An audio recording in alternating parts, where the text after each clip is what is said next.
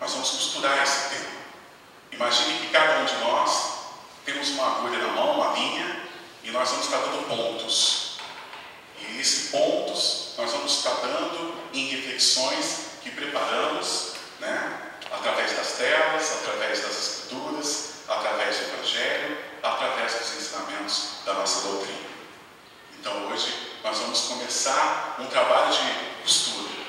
E eu conto com a atenção de cada um de vocês, com a memória, com a vivência, com a vida, com as experiências, porque é isso que vai contar na tarde de hoje. Nessa sequência de palestras e de oradores que estão aqui nesses domingos comemorando o aniversário do nosso lar. Ok? E o tema de hoje, aproveito para dar as boas-vindas também ao pessoal que está acompanhando em casa. Nós estamos com a filmagem, por isso estar usando o microfone, para que a filmagem fica assim com um som legal para quem está acompanhando em casa. Você que acompanha a nossa palestra em casa, seja bem-vindo também. Espero que Deus vai tocando o seu coração para que cada vez mais todas as palavras proferidas hoje, nessa tarde, sejam de grande ensinamento para todos que estão em casa nos acompanhando também pelo nosso canal. Ok? Em tudo dar graças. Como é que é isso, né? Como que é essa história? Com tanta coisa que a gente vive no dia a dia, com tantas dificuldades que passamos, com tantas turbulências, com tantas desavenças, com tantas inseguranças, como dar graça a tudo? Como agradecer? A nossa conversa, nosso bate-papo de hoje vai ser sobre isso. Em tudo dar graças.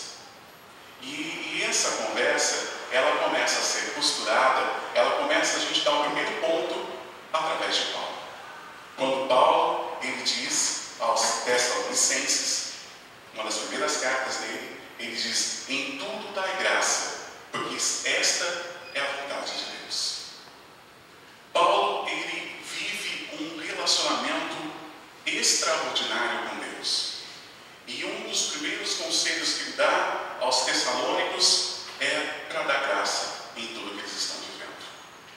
Nós, espíritas, nós temos uma vantagem em relação a outros segmentos.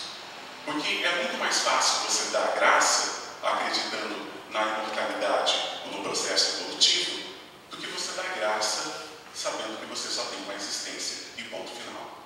Daí pinta até a noção e é o questionamento sobre a justiça de Deus.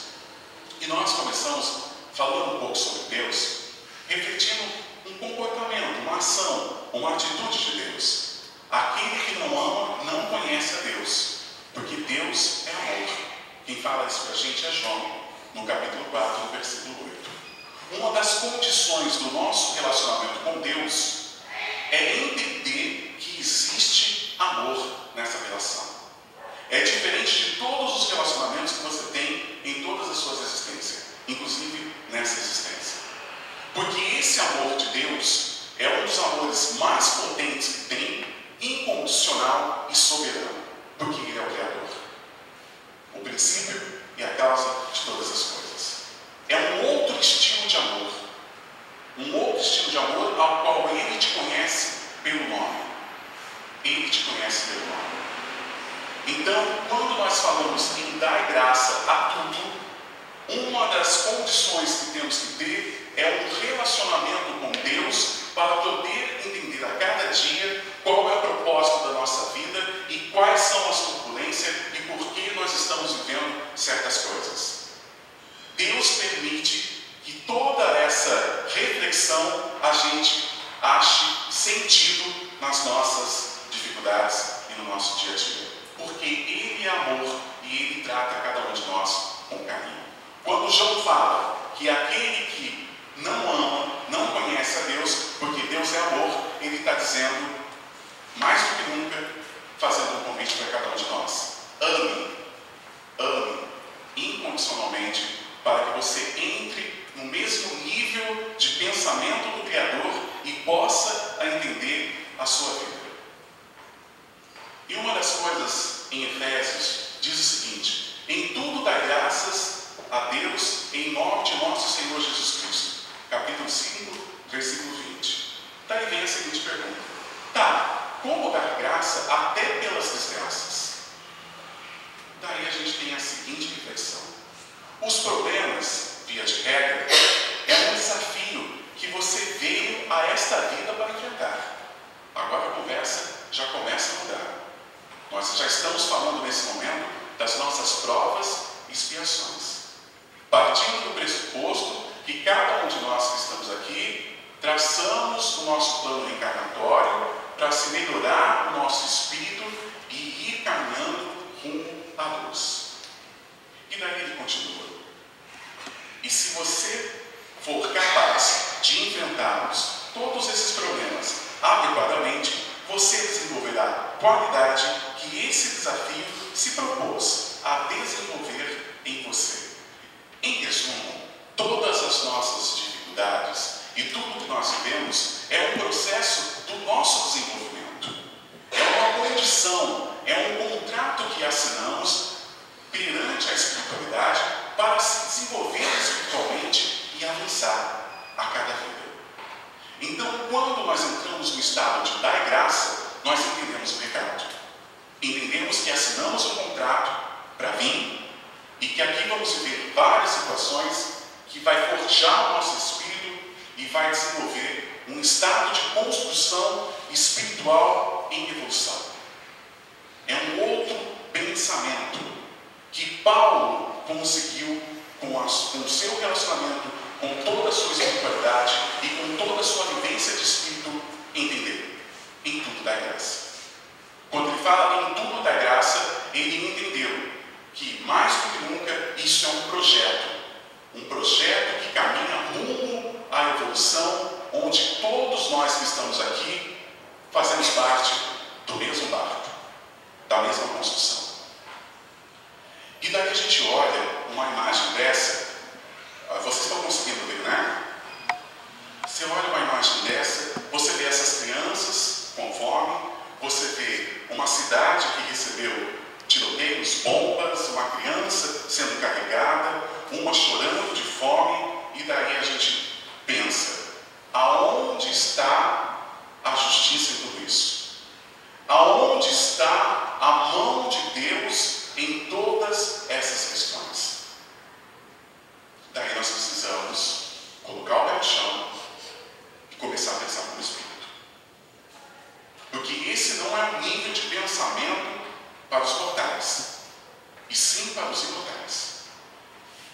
Fica muito difícil o entendimento de misericórdia quando nós simplesmente se condicionamos dentro de somente do mundo material. E daí cabem algumas reflexões. Em Coríntios capítulo 2, versículo 14, 15 a 15, ele diz: O homem natural não aceita as coisas do Espírito de Deus mas o homem que é espiritual discerne bem tudo, pois temos a mente do Cristo. Paulo também diz: Já não sou mais eu quem vivo, mas Cristo quem vive em mim. Para a gente entender o processo de misericórdia, nós precisamos entender o pensamento de Deus em relação a tudo isso. A primeira condição é que cada um de nós temos o livre-arbítrio para seguir a nossa vida. Outra condição, dentro do nosso universo espiritual, é que todos nós estamos vivendo um mundo de provas e expiações, ao qual nós estamos fazendo os nossos reajustes e melhorando. Todos nós temos a possibilidade de escolher aprender pelo amor ou de aprender pela dor. Muitas vezes, nós, quando vamos fazer o nosso X, a gente escolhe a dor e não escolhemos aprender pelo amor. É simples de entender quando você vê uma pessoa que teve a oportunidade, um jovem de hoje, que está tendo a oportunidade de estudar, de fazer uma faculdade, de ter uma cultura, de ter uma profissão, de ter um ofício, e de repente ele escolhe simplesmente curtir a vida.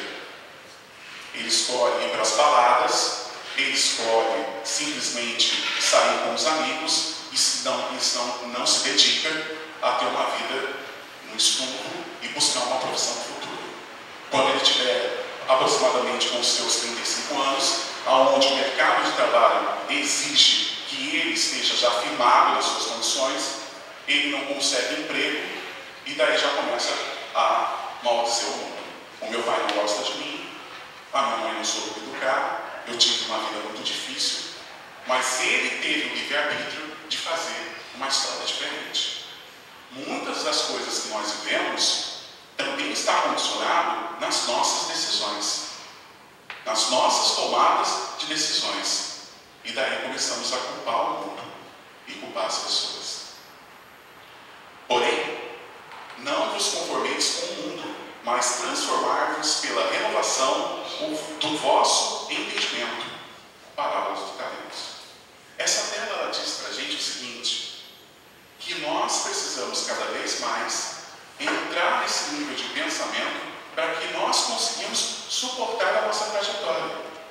É necessário ter fé. É necessário ter fé e é necessário ter esse relacionamento com Deus para que a gente entenda o nosso processo de vida. Quando a gente estuda a palavra fé, ela no grego significa fidelidade. E o que seria essa fé? É a fidelidade que temos que ter no nosso relacionamento com Deus. Por isso que na tela anterior, ou melhor, nessa tela, ele fala, já não sou mais eu que, que vivo, mas Cristo que vive em mim. Isso é o maior sinônimo de fidelidade. É a maior tradução de fidelidade. Como diz um amigo nosso, Gustavo, uma vez ele comentou que imagine num relacionamento você casado e você diz para o seu amigo, já não sou eu quem vivo, mas é a minha esposa que vive em mim.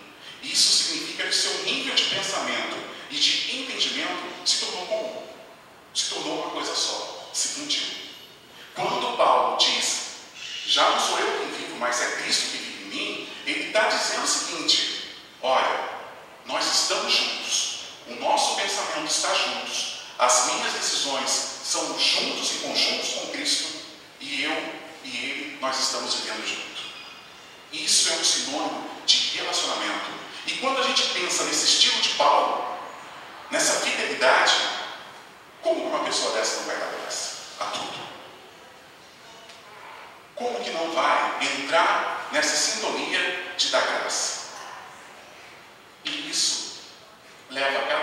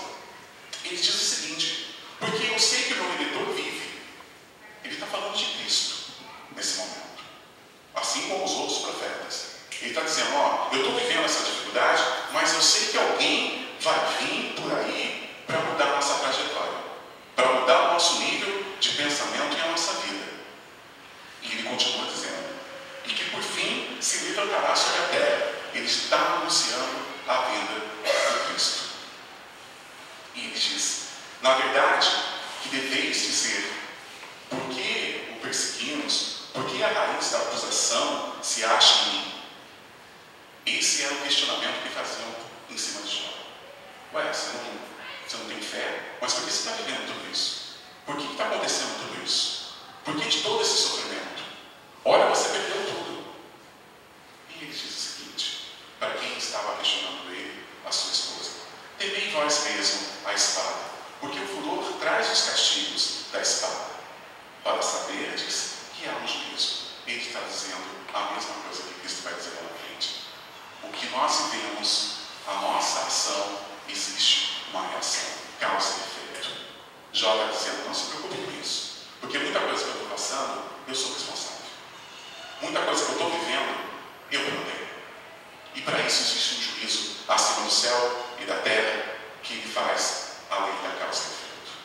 No Novo Testamento nós temos a mesma questão, aonde Paulo, na carta da Gálatas, ele diz o seguinte: por aquilo que o homem semear, isso também colherá. O que você plantou, você vai colher. É isso que o Evangelho está dizendo para cada um de nós.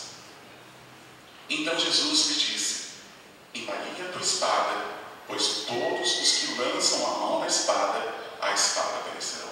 Guarda a tua espada, porque é a espada que você pega, com a mesma espada você pode ser ferido. O que, que essas reflexões traz para a gente em relação a dar graças a tudo? Primeira coisa que nós temos que entrar num nível de pensamento e de relacionamento com Deus. Segundo, que muitas coisas nós não podemos colocar a culpa em Deus ou na espiritualidade, sendo que muitas coisas que vivemos no dia a dia são coisas que nós mesmos plantamos, que nós mesmos traçamos no nosso dia a dia. Isso o Evangelho fala para cada um de nós. E, em verdade, vos digo que tudo que ligardes na terra terá sido ligado nos céus, e tudo que desligardes na terra terá sido desligado dos, nos céus. Mateus, ele traz essa revelação. Bem, o que essa história toda está dizendo para cada um de nós? Vamos rever os nossos atos no dia a dia.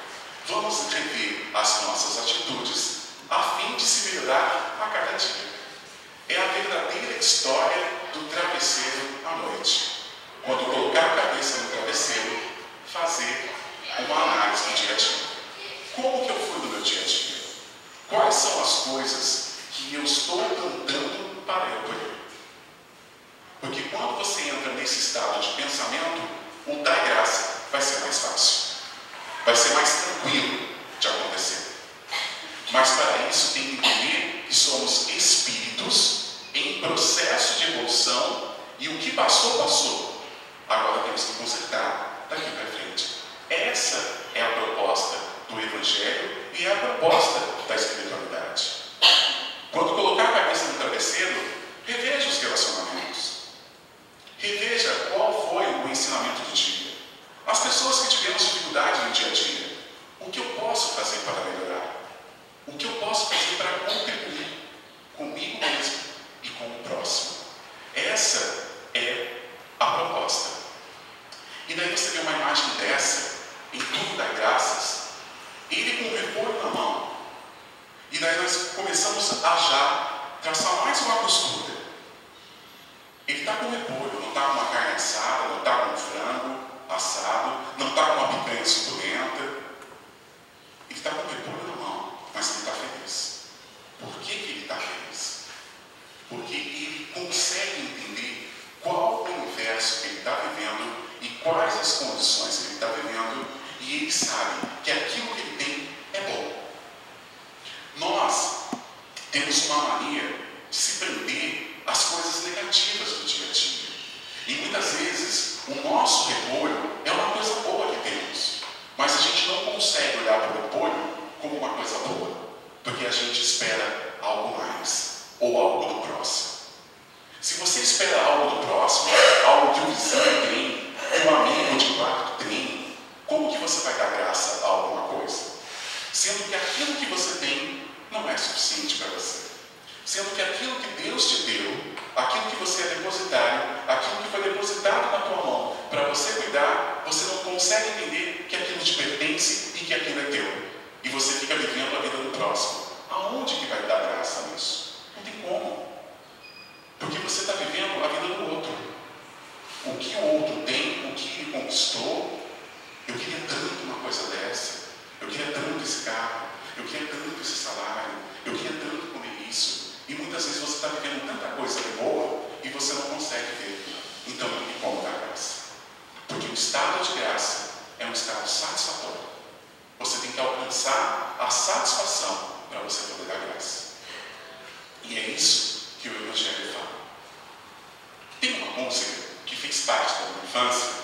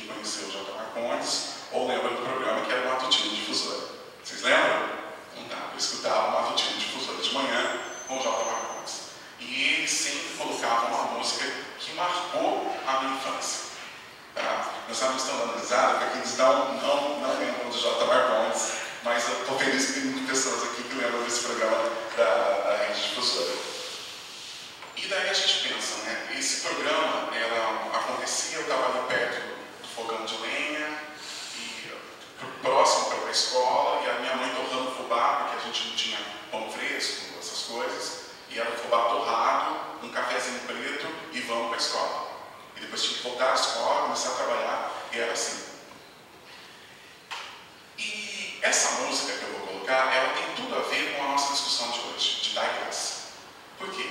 Para você conseguir dar graça à sua vida, você precisa entender que você não está sozinho. Isso é um ponto. Que existe uma espiritualidade com você, que você tem um mentor, que Cristo, acima de tudo, Ele conhece cada um de nós pelo nome, e que todas as suas dificuldades, muitas vezes que você acha que você está sozinho, você não está sozinho. E essa música é aquela música das pegadas da areia, do, do Duque Dalvão. E ela fala sobre isso.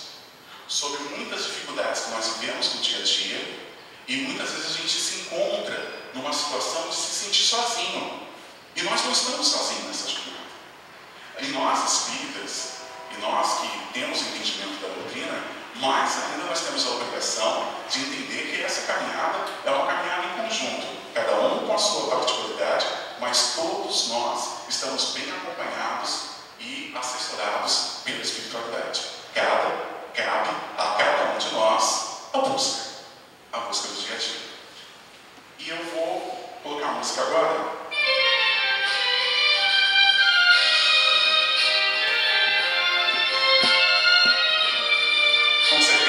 smaller me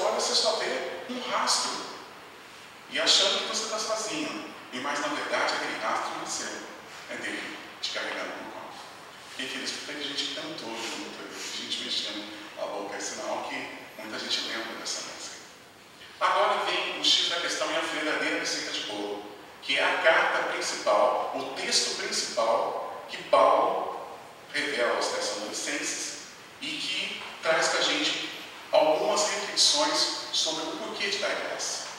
E o primeiro convite que ele começa a fazer, no capítulo 5,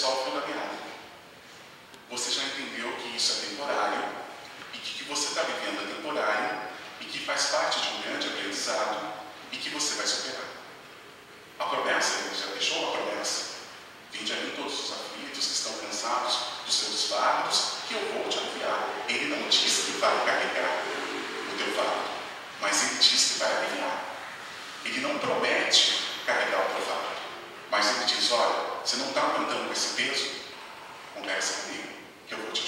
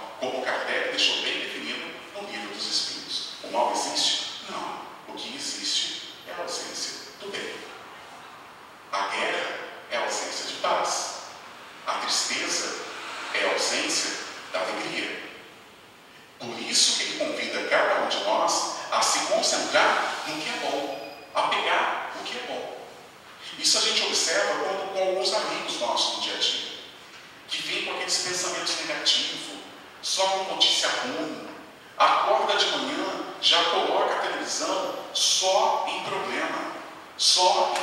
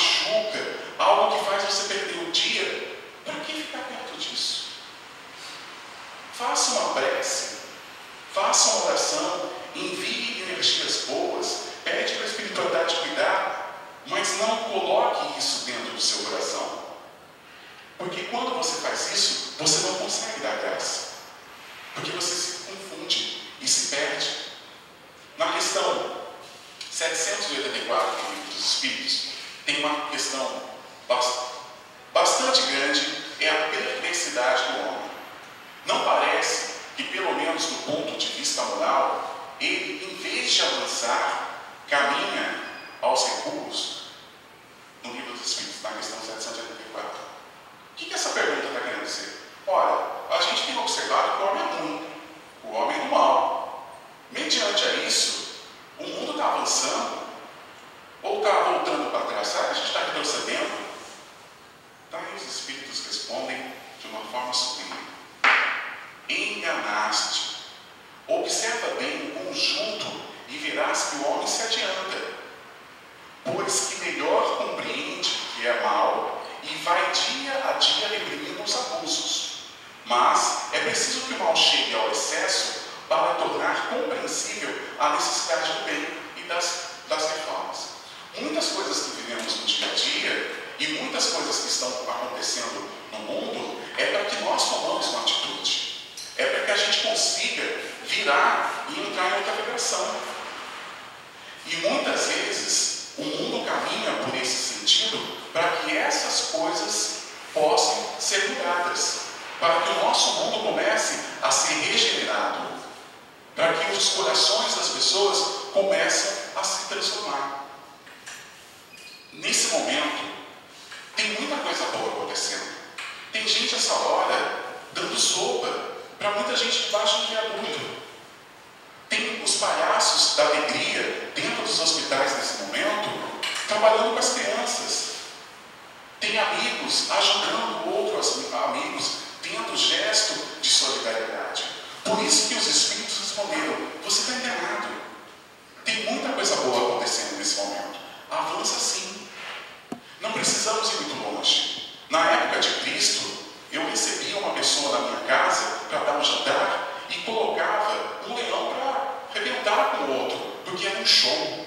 Isso era bonito de ver um ser humano ser arrebentado por um leão diante de um melhoramos, o mundo está mudando, as pessoas estão evoluindo e tem muita coisa boa acontecendo nesse momento. Nesse momento que estamos falando aqui, muitas coisas boas acontecendo. O problema é que nós, muitas vezes, nos concentramos nas coisas ruins.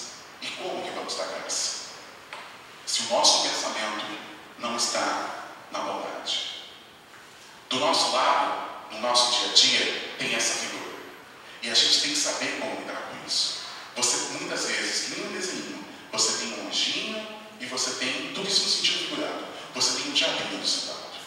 Você tem, ao mesmo tempo, algo pulsando para você ir para a corrente do bem e algo, ao mesmo tempo, tentando, dentro da sua humanidade, pulsando para você ir para outro caminho. E quem diz isso para a gente? Paulo, aos Romanos, ele diz: porque no tocante ao meu homem interior, tenho o prazer da lei de Deus. Ele diz: dentro de mim há algo que pulsa para eu viver o caminho, no caminho de Deus, nas boas ações. Mas vejo nos meus membros outra lei guerreando contra a lei da minha mente. Me faz prisioneiro da lei do pecado que está nos meus membros. Nessa segunda parte ele está dizendo, porém, existe algo que eu tenho que guerrear no dia a dia para continuar no caminho do bem. Ele está dizendo que ele vive dois momentos. Um momento que busca o tempo inteiro a bondade e outro momento que ele se confunde e algo fica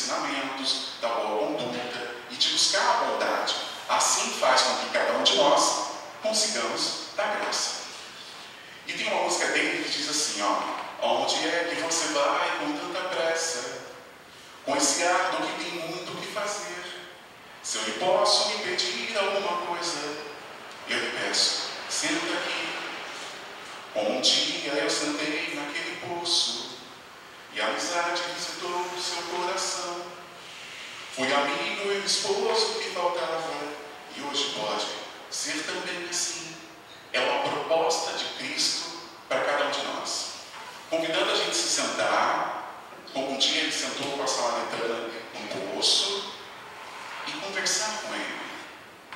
E ele diz assim: os seus, olhos, os seus olhos me revelam tanta sede.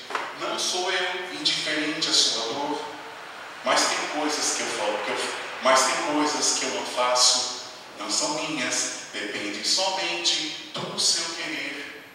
Exatamente isso. Tem muitas coisas que nós vemos no dia a dia que depende do nosso querer.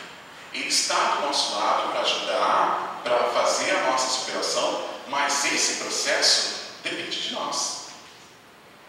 Depende de nós. E ele diz: um milagre se dará por duas vias, uma é minha, outra eu deixo para você. Se você trouxer a mim a sua água, eu devolvo o vinho. Quantos momentos Cristo está disposto a te dar o vinho? Quantos momentos a espiritualidade está disposta a trazer o vinho para você? Mas para isso, você precisa levar água, que é o processo de transformação de cada um de nós, que é o processo de renovação de cada um de nós. E para finalizar só essa parte, ele diz o seguinte: é, cada poda há de ter um ensinamento, eu vou lhe ajudar a compreender. Então, a cada situação que a gente vive, ela tem um ensinamento. E muitas vezes nós esquecemos disso. Nós vivemos dentro do acaso e esquecemos que muitas coisas que caminhamos é para o nosso aprendizado e para a nossa superação. Na questão 783, ela diz: segue sempre a marcha progressiva e lenta o aperfeiçoamento da humanidade? E os espíritos respondem: há um progresso regular e lento que resulta da força das coisas. Quando, porém, um povo nos progride tão depressa quanto deveram, Deus, o superior, de tempos e tempos, há um abalo físico ou moral que o transforma. Nesse momento, Kardec está revelando para a gente que existe uma ação de Deus em todas as coisas para que nós entremos no processo de evolução. Em tempos e tempos, muitas coisas que vivemos é necessário para o nosso processo de evolução. E isso está em várias situações que acontecem no mundo.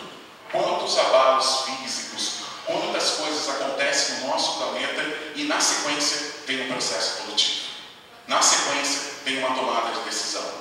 Porque nós muitas vezes, pelo nosso estado de incompreensão, temos que viver um caos para a gente conseguir tomar uma decisão certeira. É um processo de evolução. Tente ardente amor uns para com os outros, porque o amor cobrirá a multidão de pecados. Está preocupado com as suas falhas? Está preocupado com aquelas turbulências, com, aquilo que está te derrubando no dia a dia? Sabe qual o melhor remédio para você conseguir eliminar os seus erros após dia? O amor. O amor pelo próximo, o amor com você mesmo, o amor pela sua vida. é o melhor remédio. O amor, ele cobre a multidão de pecados. E ele diz: tende ardente amor para uns com os outros. É um gesto de amor que precisamos vivenciar no nosso dia a dia, que faz com que cada um de nós mudemos o nosso estado de espírito. Quer ser uma pessoa feliz? Ame. Quer começar a dar graça na vida, agradecer a Deus? Comece a amar. Comece a trabalhar o amor no dia a dia. E não importa a velocidade de tudo isso, mas sim a direção. Chico Xavier, ele tem uma frase que ele dizia: Eu sou a mesma que rasteja. Quando ele falava isso, todo olhava assim, dava risada, não entendi não, Chico Xavier falando que mas na sequência ele completava, mas sempre para frente. Não importa de você ser a mesma. O que importa é sua direção. O que importa não é a velocidade, mas a qualidade que você vai dar no dia a dia para as suas tomadas de decisões, para as suas atitudes. Não fique preocupado em correr como se fosse uma maratona. Não, isso não é uma maratona. É um processo que você tem o seu tempo e cada um de nós temos o nosso tempo. Cada um de nós aqui somos uma mesma dentro do nosso tempo. Porém, com o objetivo de não ir para trás e sempre seguir para frente. Para encerrar, já começando a encerrar, eu queria fechar com uma música, mas com uma, uma visão espiritual dessa música. Com uma visão de quem entendeu a questão de dar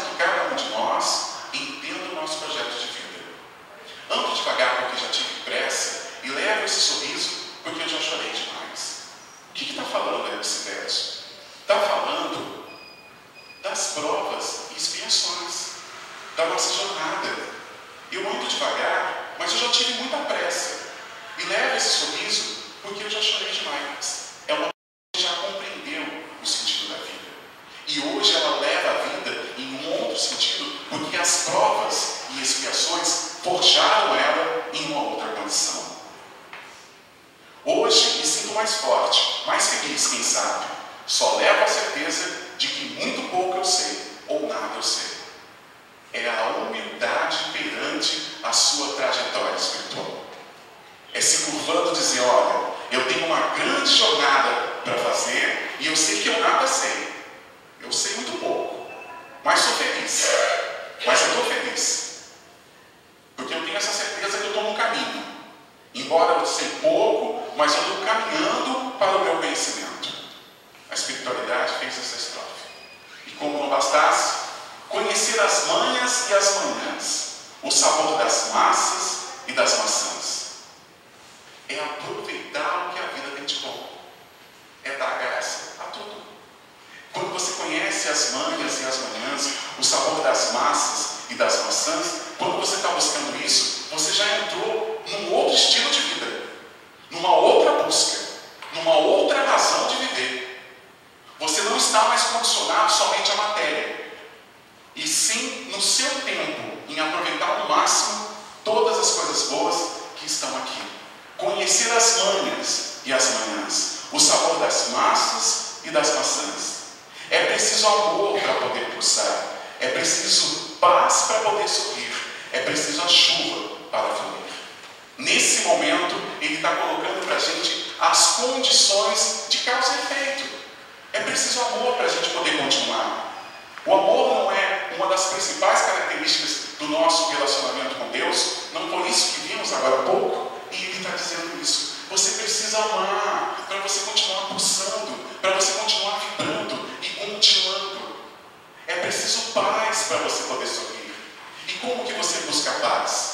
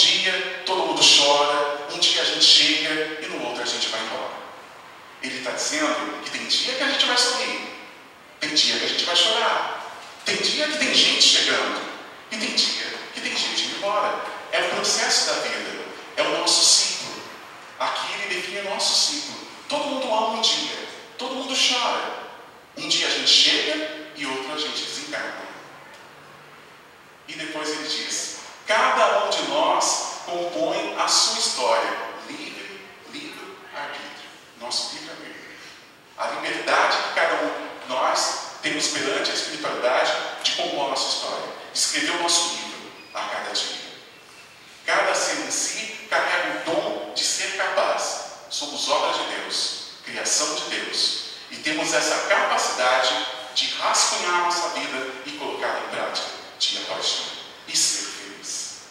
E agora eu convido vocês, encerrando a nossa noite, a ouvir essa música com essa visão, com essa ótica. Uma carta que veio da espiritualidade, com uma melodia e com uma música na voz do Almir Sater. E a gente já estamos caminhando encerramento.